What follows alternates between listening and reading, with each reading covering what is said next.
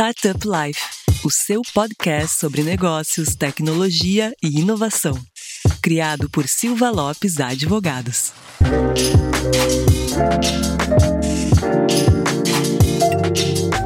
Fala galera, eu sou a Cristiane Serra e esse é o seu podcast Startup Life. E antes da gente revelar quem é o nosso convidado de hoje e qual é o tema, aquele recado importante para os nossos ouvintes. Não esqueça de acessar o portal startuplife.com.br para notícias e informações sobre o ecossistema e também nos seguir no Instagram, startuplifeoficial, nos seguir no Spotify ou na sua plataforma de preferência.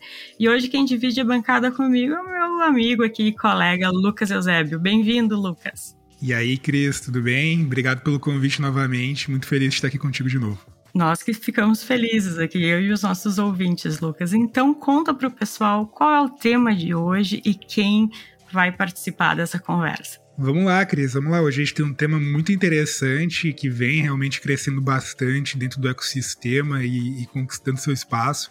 Então, a gente vai falar hoje sobre equity crowdfunding e para bater esse papo aqui com a gente, que, que é um papo bem cabeça mas vamos tentar aí desmistificar um pouco esse tema. A gente está com a Camila Nasser aqui, que é fundadora e CEO da CRIA. Camila, bem-vinda aqui ao nosso podcast de Startup Life. Obrigado por aceitar o nosso convite e te apresenta um pouco aí para a galera. Pessoal, Lucas, Cris, super obrigada pelo convite. É um prazer participar desse super podcast, contar um pouquinho e até ajudar a desmistificar o equity crowdfunding.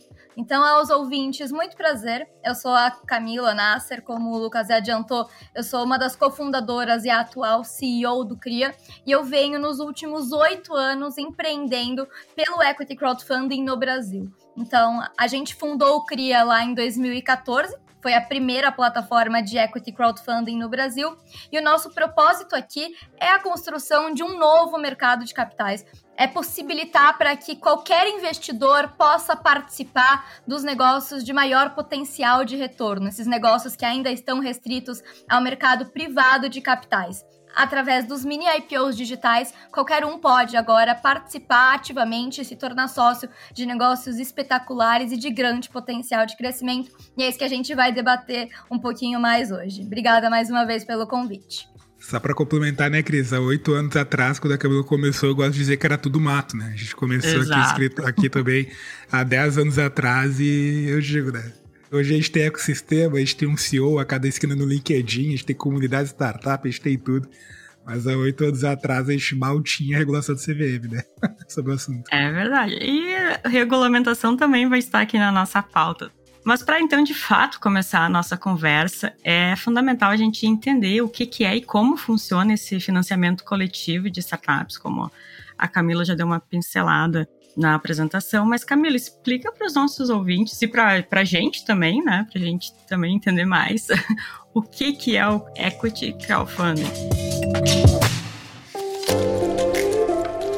Perfeito. O equity crowdfunding é uma modalidade de investimentos que permite ao investidor do varejo ou investidor não qualificado ou não profissional se tornar sócio de empresas de capital fechado através de ofertas públicas. Igual a gente tem ofertas públicas na B3, né? A gente tem as ofertas públicas em um ambiente regulado e através de plataformas digitais qualquer um pode investir comprando uma cota, uma participação nesses negócios e se tornando sócio desses negócios antes mesmo delas estarem abrindo seus capitais na bolsa.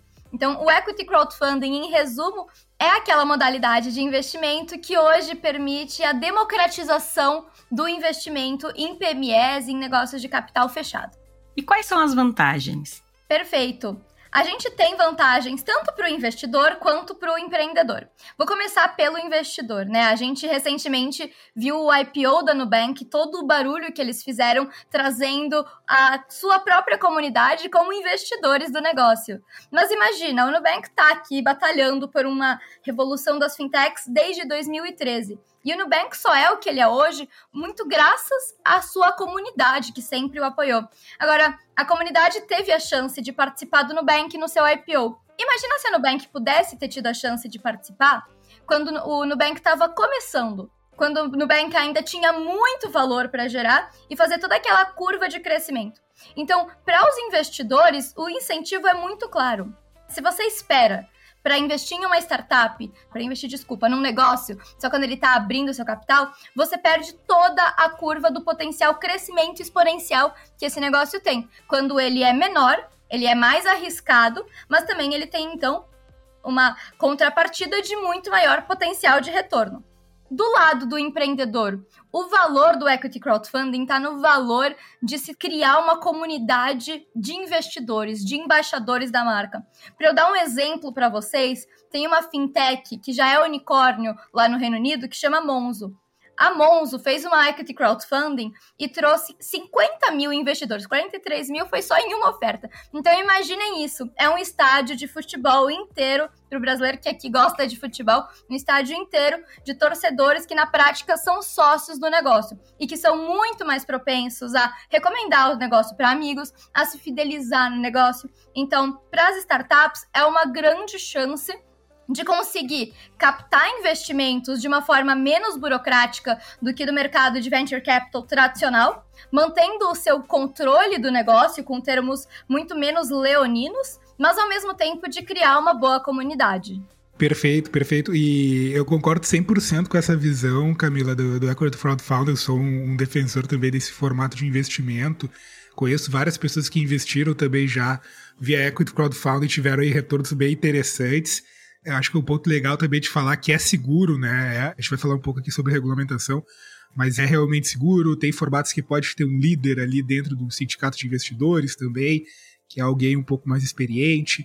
Então é um formato que vem crescendo bastante e hoje a gente consegue ver, né? A gente tem resultados realmente bem práticos, que nem você comentou, que trazem mais segurança aí para o pequeno investidor apostar né, nesse tipo de formato. Vamos falar um pouco agora do cenário atual isso é bacana falar contigo, porque você começou já há oito anos, então certamente dá para fazer aí um, um, paralelo do cenário atual e, e, de como que estava esse mercado, se ele existia, né, há cinco, seis, oito anos atrás, do equity crowdfunding no Brasil, né? Em 2021, se eu não me engano, o, o setor registrou aumento de 224% em relação a 2020. Então, um salto monstruoso. Legal. De acordo com o resultado realizado pela CapTable. Mas eu queria entender a tua leitura, Camila. Qual é a realidade do cenário brasileiro hoje e o que, que mudou? Por que, que hoje, hoje continua vantajoso? Continua uh, um formato visado para o investidor? Legal, vamos lá. Isso é muito interessante porque você falou um tempo atrás sobre quando nós começamos, né? Vocês há 10 anos, nós há 8 anos, o mercado era mato, o ecossistema empreendedor brasileiro. É verdade. E aqui a gente fala, então, né? A gente tinha um cenário de juros altíssimos, pouco se falava sobre investimento em startups, eram poucos os venture capital já consolidados aqui no Brasil. Estávamos vendo o surgimento das primeiras aceleradoras e o unicórnio ainda era quase um, um ser místico ainda, né? Existia. Exatamente. Ainda existia na fantasia. E aí, então, quando a gente começou e importou essa modalidade de investimentos aqui para o Brasil, os primeiros anos foram muito de validação de mercado, de teste, de premissas, de, claro, acerto e erro também, né? Então, entender essa modalidade de investimento, o apetite dos investidores para isso e ir consolidando o mercado. E aí a gente teve alguns movimentos importantes que nos últimos anos realmente impulsionaram o mercado. De um lado, do lado dos empreendedores, a gente teve uma super maturação do ecossistema empreendedor brasileiro e principalmente impulsionado por empreendedores de sucesso, né, que é, fundaram seus negócios há alguns anos e já tiveram seus retornos e hoje conseguiram fomentar o ecossistema empreendedor através de mentorias, através de novos empreendimentos que eles lideram e até investindo em startups e na cultura empreendedora. Então a gente passou por uma super educação empreendedora e hoje startup unicornização não é uma coisa, é, não é um bicho de sete cabeças, tá todo dia na mídia, né? Tem muito conteúdo sobre isso. E junto com essa evolução da cultura empreendedora brasileira, que atraiu então a atenção até do, do mercado de investimento, do venture capital, até institucional e global. Então a gente tem até fundos olhando para o Brasil e cada vez mais empreendedores bons entendendo a oportunidade que se é empreender no Brasil, porque a gente tem muita ineficiência. E aqui acho que o podcast Startup Life já contou com vários empreendedores contando de muitas das nossas deficiências. Mas do outro lado, a gente tem o perfil do investidor, que nos últimos anos passou por um grande financial deepening. O que é esse financial deepening? É a educação que o investidor passou principalmente impulsionado pela facilidade do acesso à informação e à educação financeira. Um super trabalho também impulsionado pela Bolsa, pela XP, de trazer os investidores do varejo mais para perto e mais em controle das suas finanças. O trabalho de influenciadores, de infoprodutos, tudo isso fez com que o investidor brasileiro aumentasse o seu apetite. Então, de um lado, a gente tem um ecossistema, um ambiente que está crescendo muito em termos de oportunidades, que são as startups, e de outro lado, os investidores que estão se familiarizando muito mais com essas oportunidades. Então, todo o nosso ecossistema ficou muito mais propício para o desenvolvimento do equity crowdfunding. Fora isso, então a gente está falando aqui do ecossistema de venture capital. Mas falando de equity crowdfunding, desde que a gente começou esse mercado, vieram muitas novas plataformas que, atuando em diferentes nichos, conseguiram passar mais um respaldo para o investidor sobre a modalidade do investimento alternativo de diferentes verticais e com isso conseguiram fomentar o mercado. E os casos de sucesso que a gente traz são casos que respaldam e que mostram para o investidor que é um movimento que dá certo. Então a gente já começou a ter uns ciclos de retorno. Eu queria, por exemplo, já tem 10 casos de retorno em nosso portfólio que geraram 10 casos de exit em nosso portfólio que geraram retornos lucrativos aos nossos investidores, que respalda a modalidade de investimento. Que ainda assim, claro, depois a gente vai falar sobre isso, é uma modalidade de alto risco, então é importante o papel das plataformas de educação. Mas fora isso, Existe, então, muita oportunidade para o investidor que quer investir em startups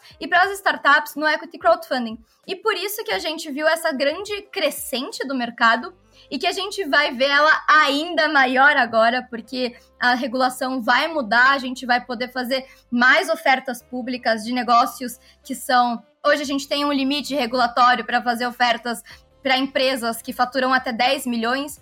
Esse limite vai pelo menos triplicar, então imagina um mercado pelo menos três vezes maior. A gente diminui cada vez mais a distância, o gap entre o IPO e o equity crowdfunding, para que cada vez os investidores possam participar mais da jornada completa das empresas. Bacana, não? Sensacional. Eu costumo dizer, né? A legislação, né? O direito ele demora para acompanhar né, a evolução da sociedade, mas eventualmente ele chega, né? Então não é na mesma velocidade, mas ele chega. Quando a gente fala de operação, principalmente no mercado financeiro, mercado regulado, a gente tem no Brasil né, órgãos aí super competentes reconhecidos internacionalmente como o Banco Central, como a CVM, o Banco Central ganhou um prêmio recentemente também sobre o PIX, mas é uma regulação ainda muito nova, né? Pô, o, a lei ali 12865, acho que é de 2013, que fala de arranjo de pagamento, tem daí depois vai ter circular de 2013, a 368, que vai falar de modalidade de conta de pagamento, isso mais para a parte de pagamentos, sobre a parte também de crowdfunding a regulação ali da 588 é de 2017, então é também, para níveis jurídicos, né, a regulação de 2017 é algo super recente, né? A gente tem aí, sei lá, Código Civil de 2002 e que para mim ainda é recente, né? Então, quando a gente fala de legislação cinco anos para trás, ainda é algo super novo, né? Algo que vem evoluindo e que tem um acompanhamento muito forte também das próprias fintechs com o próprio CVM, né? Acho que é, eles abriram também esse canal de diálogo com a sociedade. Exato. E uma coisa super interessante que você traz, né? A gente está num mercado de uma regulação muito recente. Então, 2017 foi quando a CVM publicou a norma realmente regulamentando o mercado. Só que pouco tempo depois, a CVM já mandou para uma audiência pública, ou seja, abrindo esse diálogo com o mercado, revisões importantíssimas na norma. Então, isso mostra que a autarquia está muito de olho, entende o potencial desse mercado e quer realmente trazer os avanços em um ritmo acelerado acelerado para o nível da autarquia, porque ela vê potencial nessa construção do novo mercado de capitais e que ela viu que o que ela fez até agora deu certo e temos aprendizados para conseguir dar mais liberdade para as plataformas e para as empresas e até mais segurança para os investidores que querem trabalhar querem investir, participar dessa modalidade. Com certeza, né? Acho que as plataformas, isso que comentando que você acredita que com agora em 2017, que não eu comentei, esteve ali a criação da 588, por exemplo, que vai tratar sobre o tema, sobre as plataformas, e aí esteve mais operações acontecendo por meio dessas plataformas eh, autorizadas pela CVM. Eu queria entender de ti, né, se esse fator regulatório foi determinante, se ele facilitou, no caso, o andamento das operações, porque a, gente ainda, hoje a gente vê menos, mas a gente vê muitos casos também de investidor botando dinheiro em um lugar e tendo caso de fraude e nunca mais viu o seu investimento, né? Então, eu queria entender de ti se você já comentou um pouco, mas pudesse estressar um pouco mais o, o, o, tema, se você acredita que o órgão regulador facilitou, digamos assim, o andamento das operações. Claro, é um respaldo super importante, né? Ter uma regulamentação específica. Ela é muito protetiva para o investidor. Mas, na nossa opinião, até é uma das regulamentações que na época foi uma das mais avançadas no mercado, né? E aí estou trazendo aqui até o exemplo comparativo com o mercado americano. A gente teve na nossa primeira regulamentação muitas conquistas importantes para as plataformas, para as emissoras, que facilitava a emissão e trouxe realmente muita segurança para o investidor, muito respaldo para as plataformas, porque empreender em um mercado financeiro e sem uma regulamentação específica traz uma camada de risco muito grande. Uma nuvem cinzenta ali. É. Então, com a regulamentação, a gente conseguiu ter uma institucionalização do mercado. E viu muitos players novos olhando para o mercado e se juntando a esse mercado, começando a participar ativamente dele. Sim. Não, é, é que nem a gente estava comentando antes, né, de começar o podcast, que é uma opinião minha. Eu sempre digo que trabalhar no mercado financeiro é jogar a Primeira Liga e não Campeonato Brasileiro, né? Tem um nível de regulação diferente, tem um investimento diferente que tem que ser feito. E a CVM, ela traz toda uma. Isso é importante, né, dizer para o lado da empresa, do lado da Camila, a CVM ela traz diversos deveres né, de compliance, de governança, informações que tem que enviar para a CVM também de forma periódica. Então, o investidor, quando ele se depara né, com uma plataforma que está seguindo ali a, a, regulação da CVM, isso com certeza traz bastante respaldo ali, não só para ele, mas também para a empresa, né, na, na, hora de fazer a captação ali. Exatamente, o nível de diligência vira, fica muito mais alto e as plataformas elas têm uma obrigação legal Antes era uma obrigação moral, Sim. mas agora é uma obrigação legal de cuidar da educação do investidor, de conseguir garantir uma boa experiência para o investidor. E Camila, quais são os, os, desafios que ainda existem? Perfeito. Os desafios do mercado de equity crowdfunding são muito grandes, né? Então a gente está falando aqui de um mercado de oito anos de existência no Brasil, vai fazer oito anos esse ano, mas que ainda transaciona 150 milhões ano. Então é um mercado ainda muito de nicho.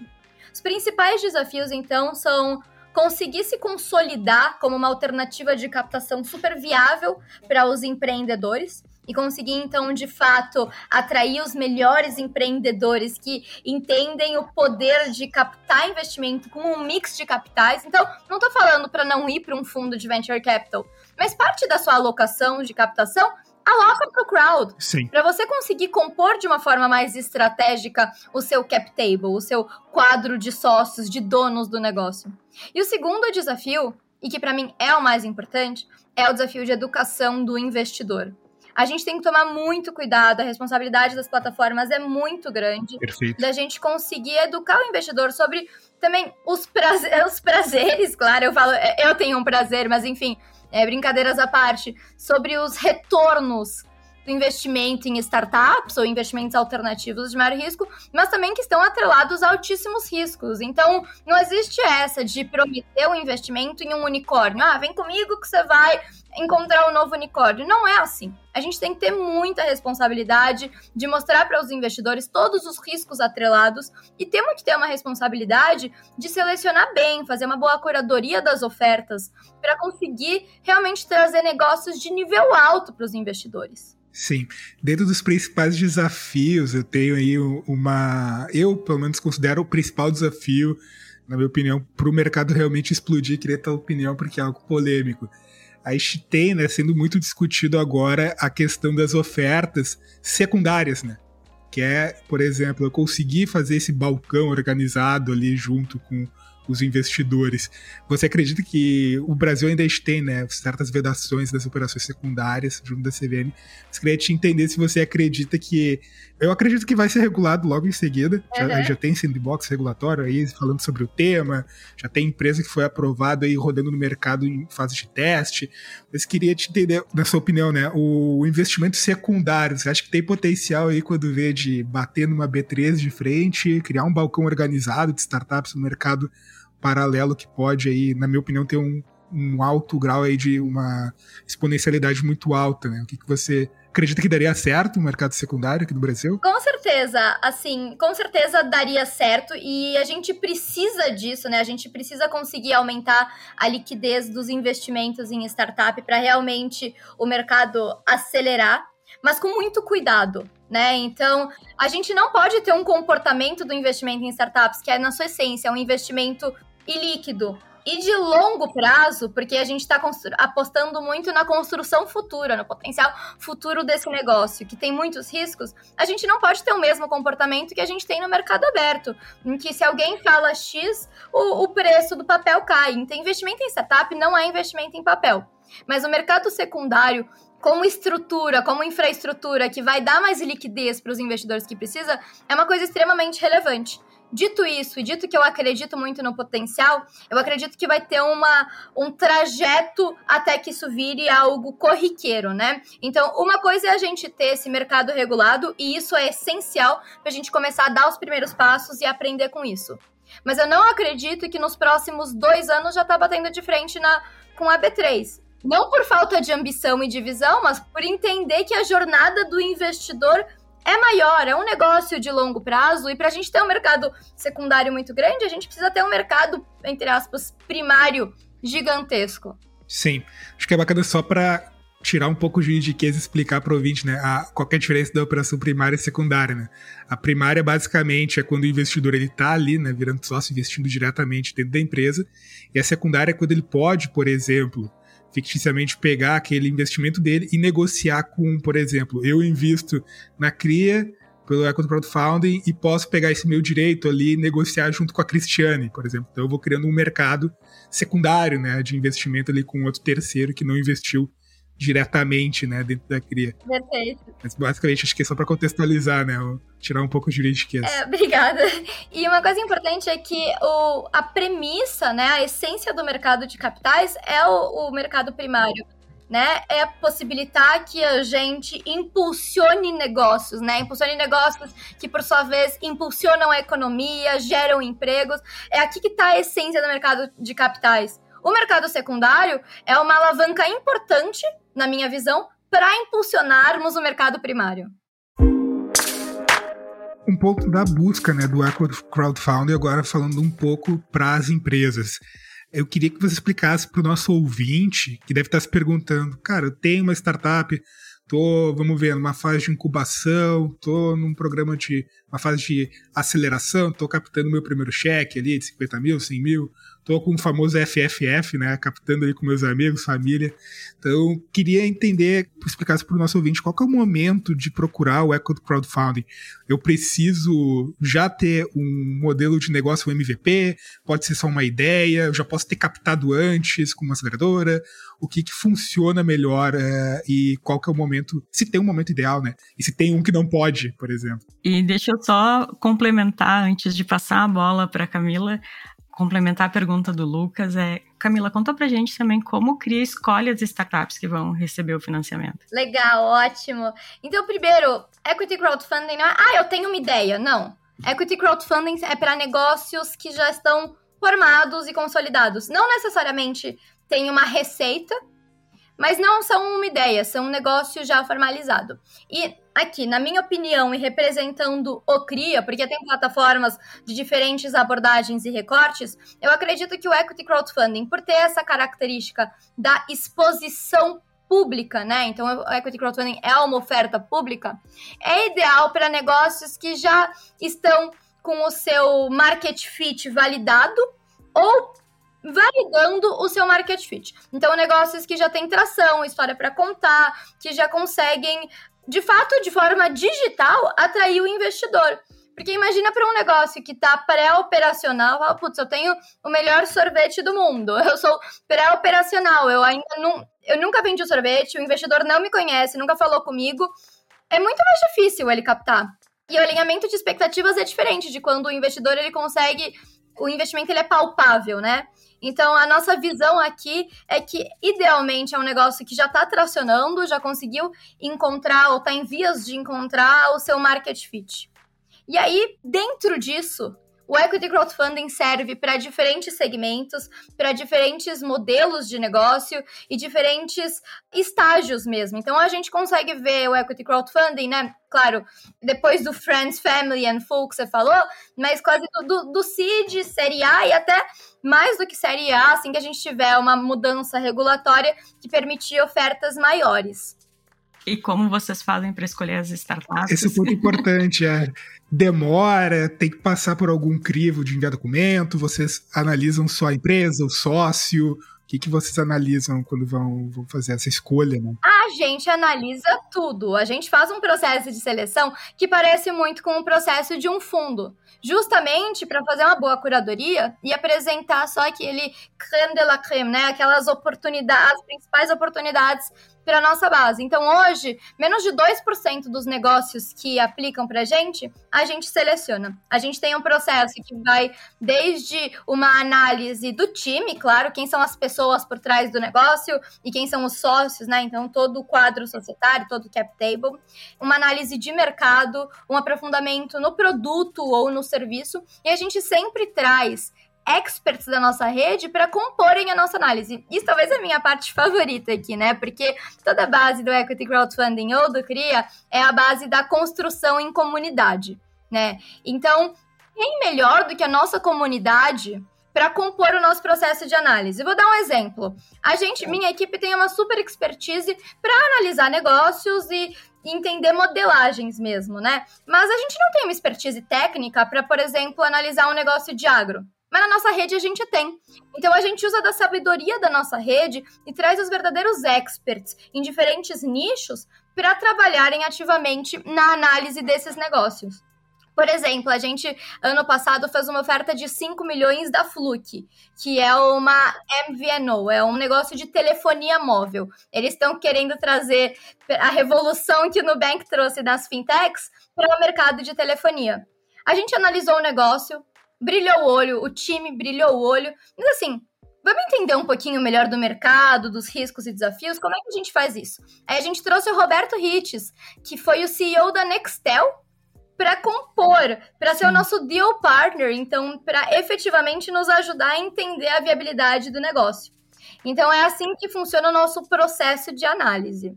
Não, bacana, é bacana saber disso, justamente para dar essa segurança também pro investidor, né? Porque a, às vezes a gente pode pensar que é simplesmente só aplicar para o formulário é. e vai estar tá ali disponível né, no dashboard as opções para o investidor simplesmente investir, né? A gente sabe que é um investimento de alto risco, né? Mas se a gente conseguir mitigar ali numa curadoria, isso faz toda a diferença. Né? É, eu acho super importante isso.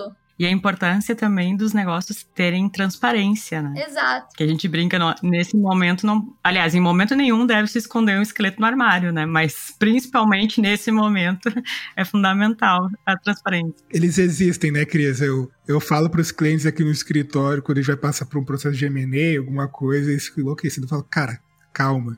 Vai ter algo errado. Uma empresa sempre tem algo errado. Fica calma, relaxa, senta aqui vai ter alguma coisinha, então. Mas é super importante ter essa curadoria para justamente ver se o esqueleto ele tá bem escondido no armário, tá no meio da sala, né? Tá atirado.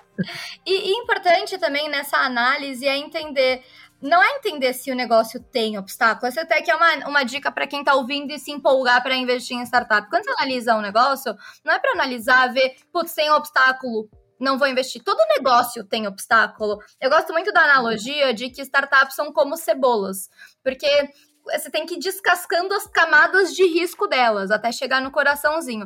E startup é a mesma coisa, sempre vamos ter algum risco, algum obstáculo. Então a nossa análise tem que ser da capacidade de se passar, ultrapassar esse obstáculo. A capacidade do time, a capacidade do mercado mesmo, quais são os entraves. Essa é a análise do negócio. E a gente, por exemplo, aqui no CRIA, tem um posicionamento muito forte que é eu não quero hoje ser a maior plataforma do mercado. Por quê? Eu não vejo o mercado como maduro o suficiente para a gente batalhar por volume. Batalhar por volume no mercado de nicho hoje significa abrir mão da nossa curadoria.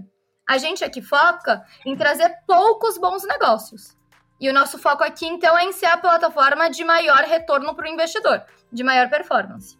Bacana. Um ponto só para ficar bem claro, se para quem tem startup, né, a gente tem aqui ouvintes, aqui, empreendedores, empreendedores que estão com o negócio também já bem azeitado, já estão com o negócio rodando. Existe alguma limitação para aplicar assim de já ali no de regra realmente eu não posso ir atrás se eu tiver essa limitação? Queria entender um pouco melhor contigo assim. Tem alguma linha editorial, por exemplo, Lucas? Quero procurar o CRIA, mas a gente não abre ali na inscrição para startup, sei lá, de saúde, porque tem alguma coisa que a gente não gosta. Tem alguma limitação, assim, para o investidor procurar vocês?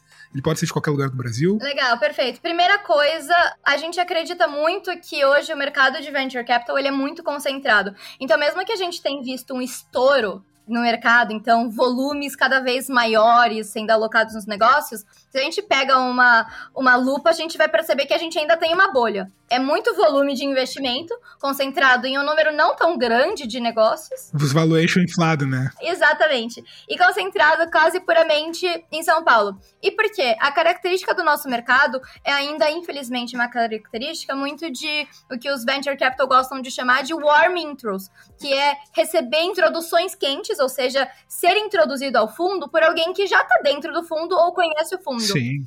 Com isso, o que, que acontece? A gente faz um recorte muito de networking e cria uma barreira de desigualdade mesmo, né? Então, empreendedor fantástico, mas que mora lá no interior do Rio Grande do Sul, às vezes não consegue acessar, não por não ter um negócio da hora, mas por falta de contato e acesso. Assina um formulário ali e fica na caixa né, é. né, do, do VC ali esperando. Exatamente. Então, primeiro, no CRIA, essa é a nossa premissa. Todo mundo bom, com um negócio bom, deveria poder aplicar ao CRIA. Então a gente tem um formulário online e a gente tem uma taxa de 100% de resposta aqui.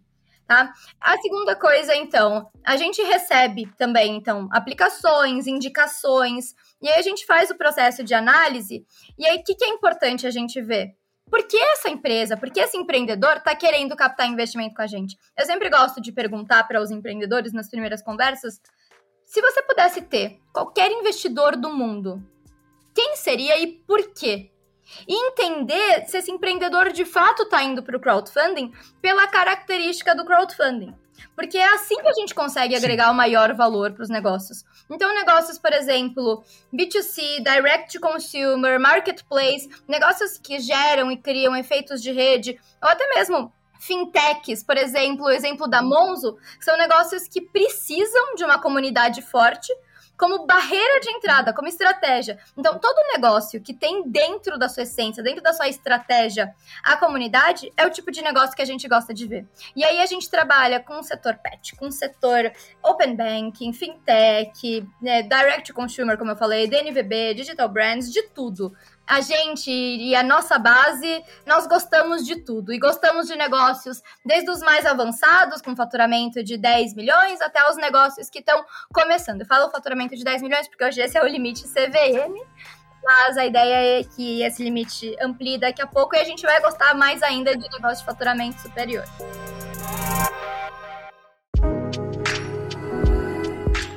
Acho que um ponto bem relevante, né, que, que na minha opinião é o que também as plataformas conseguem entregar de diferencial competitivo junto para as startups, é justamente esse efeito de rede, essa comunidade, né? Uhum. ter negócios ali similares, ter parceiros ali que podem fazer uma spin-off junto, investir um no outro, trocar informação, né? Eu acho que dentro do Equity Crowdfunding a gente tem esse acesso, né, a uma rede, a comunidade, não só local, mas a comunidade daquele mercado, né?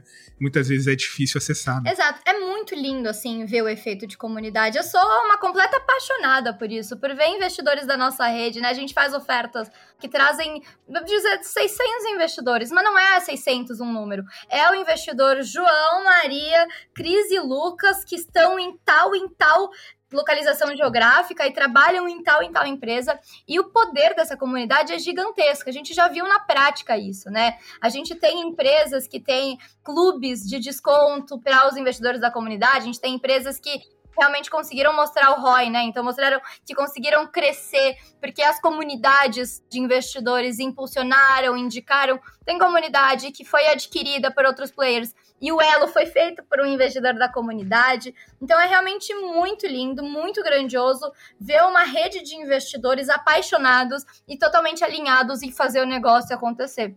E do lado do empreendedorismo, eu acho também fantástico ver os empreendedores dando essa chance para a comunidade, né? Os empreendedores realmente gratificando e, e conseguindo, entre aspas, remunerar a comunidade por fazer o negócio acontecer.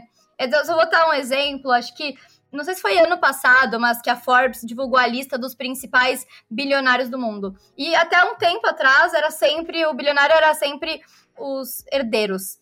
Agora a gente tem uma lista de bilionário que são os fundadores das empresas e os fundos. Mas que legal seria se a gente pudesse ver uma lista mais diversificada de quem realmente enriquece com os negócios. Porque hoje, enriquecimento está vinculado muito ao a patrimônio, né? Não é, não é o nosso trabalho que enriquece, é o dinheiro que a gente faz enquanto a gente está dormindo que nos enriquece. E imagina que lindo as pessoas que fazem os negócios acontecerem, podendo enriquecer pelos negócios que elas fazem acontecer. Com certeza. E Camila, falando um pouco mais do CRIA, e daí eu não sei se tu pode contar pra gente, se tu pode, a gente vai ficar muito feliz em saber, se não pode também, tudo bem. Mas a gente queria ouvir de ti quais foram os principais êxitos Legal. A gente tem hoje uns 10 exits que a gente. Acho que a gente já divulgou uns 9 deles. Daqui a pouco a gente divulga mais alguns. Ah, um bom número. É, é, com certeza a plataforma é de mais exits do mercado, mas também porque a gente chegou antes no mercado.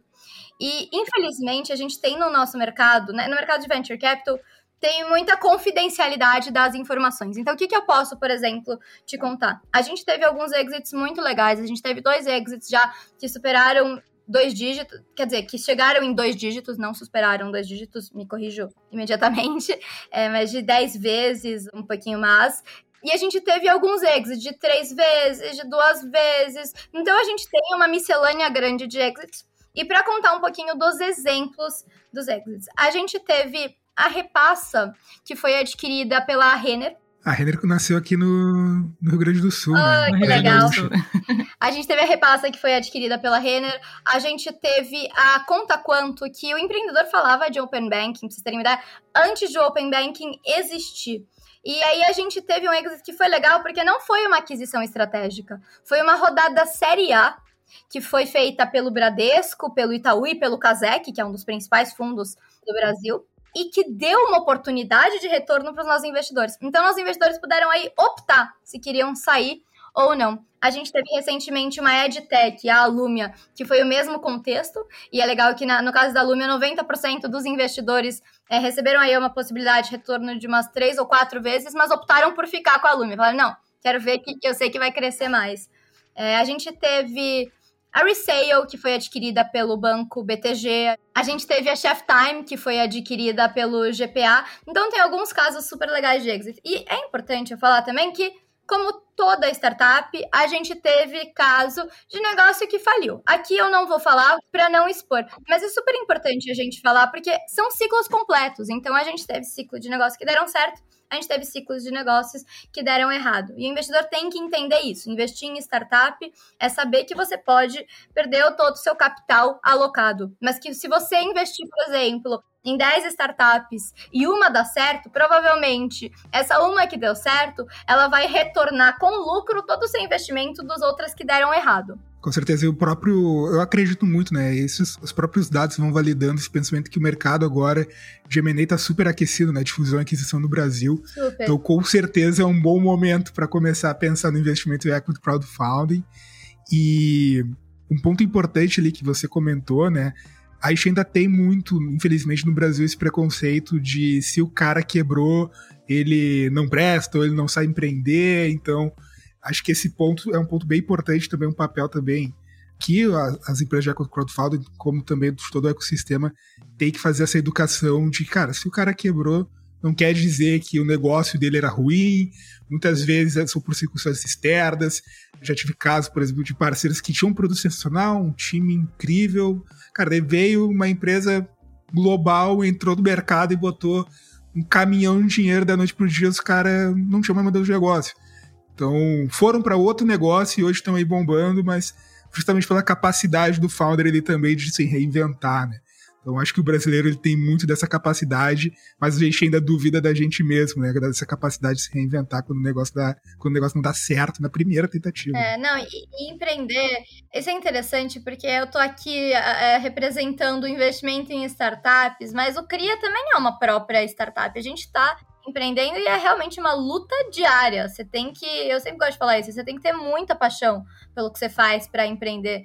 E principalmente se você empreende em um mercado tão regulado. E principalmente se você traz essa inovação no mercado antes do mercado existir ou estar tá pronto. Exatamente. Você tem que ter paciência, você tem que ser forte, você tem que estar tá aberto para aprender com os outros. Porque se você tem isso e se você tem paixão, o caminho é grande, assim. É, tem muito potencial de sucesso.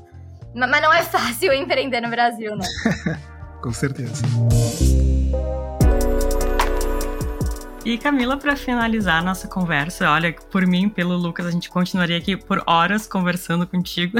Esse é o problema, né? A gente fica aqui, vai ficando, vai ficando, e eu depender da gente aqui, o episódio é uma live infinita aqui. eu não quero dizer nada, mas quem sabe, né?